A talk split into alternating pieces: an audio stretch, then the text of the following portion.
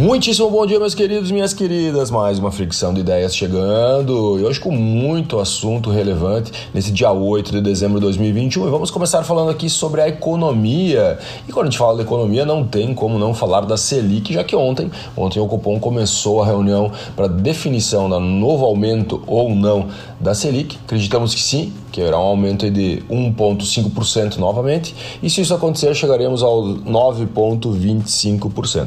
Lembrando que para 2022 a Selic tem uma tendência a chegar acima dos 11%, talvez 12%, e é muito importante nós acompanharmos porque a Selic acaba mudando toda a rota de consumo de vários produtos, beleza? Então hoje, saindo a taxa Selic, eu já comunico lá no meu Instagram.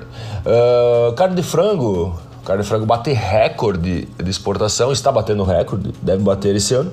É, chegou já a 7 bi de dólares de exportação, é um avanço de 9,08% comparando com 2020, isso no, na volumetria, e na questão de receita tivemos um avanço de 25,3% comparando com o mesmo período de 2020. Os principais compradores nesse período foram o Japão em primeiro lugar e Emirados Árabes Unidos em segundo lugar.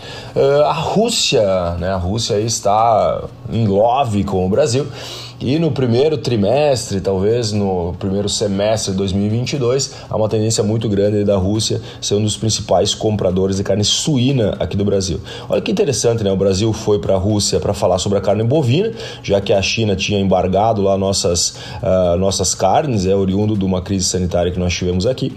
E a Rússia acabou abrindo portas aí para carne suína. Né? Nós estamos com nove plantas uh, aptas a exportar para a Rússia e a Rússia já avisou que as cotas de 2022 do Brasil eh, serão maiores, né? Então, possivelmente aí no início do ano, né, que eu falei para vocês, primeiro trimestre, primeiro semestre do ano que vem, a gente deve ter números bem interessantes e a indústria deve sentir nesse período. Agronegócio bate recordes, né? Como a gente fica muito feliz, né, com o agronegócio que realmente ele está puxando a economia no Brasil. Infelizmente nós estamos sofrendo com alguns custos, né? Mas o agronegócio está batendo recorde de exportação em 2021, recorde histórico, né? Já movimentou, vai movimentar em torno de 102 bilhões de dólares, né, em, no ano de 2021. Mas, né, como nem tudo são flores, né, os produtores aí tiveram um aumento de 100%, muitas vezes até um pouco mais, em fertilizantes usados para soja e milho, que são duas grandes culturas aqui do agronegócio do Brasil. Né? Vamos falar um pouquinho de mundo agora. Você deve ter ouvido falar sobre o boicote diplomático China e Estados Unidos que está acontecendo. Mas que bicho é esse, Alexandre? Então, a galera conversou um tempo atrás, você lembra, né? Os presidentes ali dos Estados Unidos e da China conversaram Parecia que estava tudo bem, que estava tudo na amizade, mas, cara, os Estados Unidos né, já boicotou diplomaticamente né, as Olimpíadas de Inverno na China. Ou seja, não estão mandando ninguém para lá para representar os Estados Unidos, só os, uh, os atletas que podem ir de livre vontade, mas o governo disse que não vai participar e isso gerou esse boicote diplomático. Quais são os motivos? Aí que vem a questão da justificativa que chega a pesar a palavra utilizada. Atrocidades de direitos humanos da China. Esse, esse é o motivo pelo qual os Estados Unidos está boicotando de forma diplomática né, as Olimpíadas de Inverno. A China, a China, olha só, daí começa a retaliação, né? A China já falou, ó, não vai ficar barato e é muito complexo nós vermos duas grandes potências de mimimi uma com a outra, porque com certeza isso acaba abalando o mundo, né? Primeira potência, segunda potência mundial, uma querendo ser primeira, né, a outra não querendo perder o posto, e isso faz com que a gente realmente fique um pouco com medo. Mas para o Brasil, né, pode ter a parte negativa, mas eu acredito que é mais positivo do que negativo. Nenhum dos dois países pode ficar sem o Brasil no sentido de compra de produtos, né, e o Brasil pode, de alguma forma, uh, receber mais compras, né, principalmente da China. Né? Nós exemplo do soja, né, falamos até ontem sobre isso.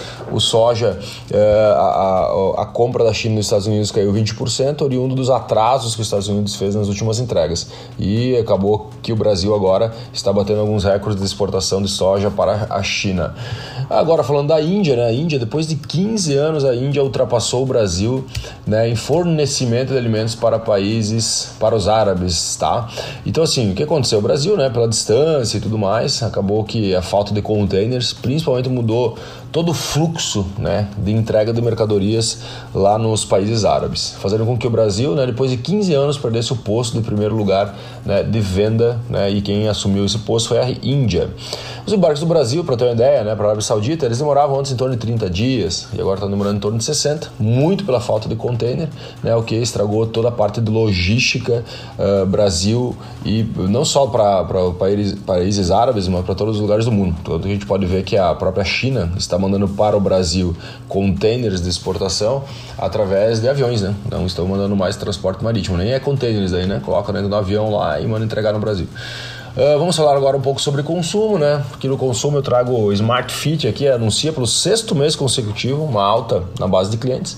Né? Esse mês aqui, então, de novembro, né? último mês, uh, 4,4% de aumento. Né? Até, até eu coloquei aqui, pô, será que é um efeito verão?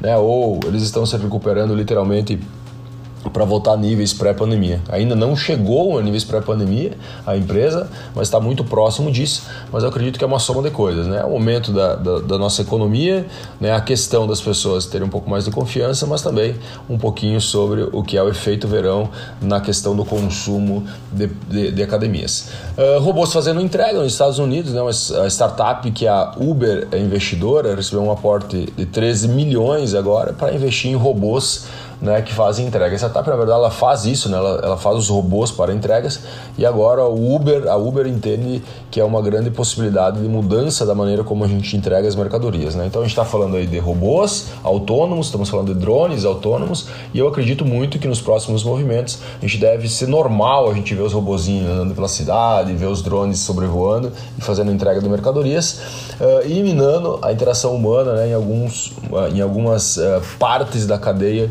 né, né, principalmente do delivery. Né? Então é muito importante a gente acompanhar, porque isso pode mudar totalmente o jogo de vários negócios. Como nem tudo é perfeito nesse mundo, né? Olha só, ontem à noite, né? E acredito até hoje pela manhã, não, não pesquisei a fundo, mas ontem teve um grande problema dos, dos servidores da AWS, né? Que é uma empresa da Amazon, gerando falhas, deixando boa parte da, da internet mundial, né? Com grandes rupturas, né? iFood, Disney Plus, Amazon Prime, C6 Bank, Banco, Banco Pan, vários, uh, várias empresas que usam o serviço da Amazon ontem tiveram instabilidade, algumas até mesmo pararam de funcionar, né? Então, nem tudo são flores, tecnologia, né? A gente está suscetível a isso.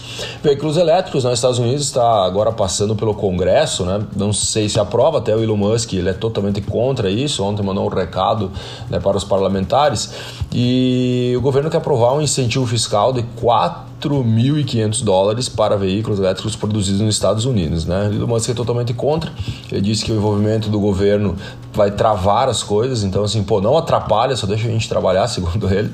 Né? Então esse movimento é importante de acompanhar, porque os Estados Unidos puxando esses incentivos é, também cura, é, também gera né, jurisprudência para boa parte, boa parte do mundo.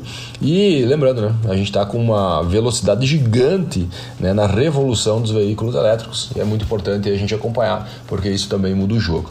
E para a gente finalizar, olha só, o Elon Musk também na mesma entrevista falou sobre o chip no cérebro, né? Então ele tem uma empresa que é uma startup chamada Neuralink e ele já anunciou ontem que os primeiros testes em humanos serão feitos em breve. Eles estão apenas aguardando a liberação da Agência de Alimentos dos Estados Unidos e de medicamentos né, para começar a fazer esses primeiros testes. Parece louco, mas logo, logo, logo nós teremos pessoas com um chip no cérebro e talvez ou não, ajudando na sua performance. Beleza, meus queridos? Espero que tenha feito sentido essa análise de mercado. Não fiquem tristes, não fiquem assustados, né? O chip no cérebro vai vir para ajudar, eu acredito. Um grande abraço, valeu, até a próxima.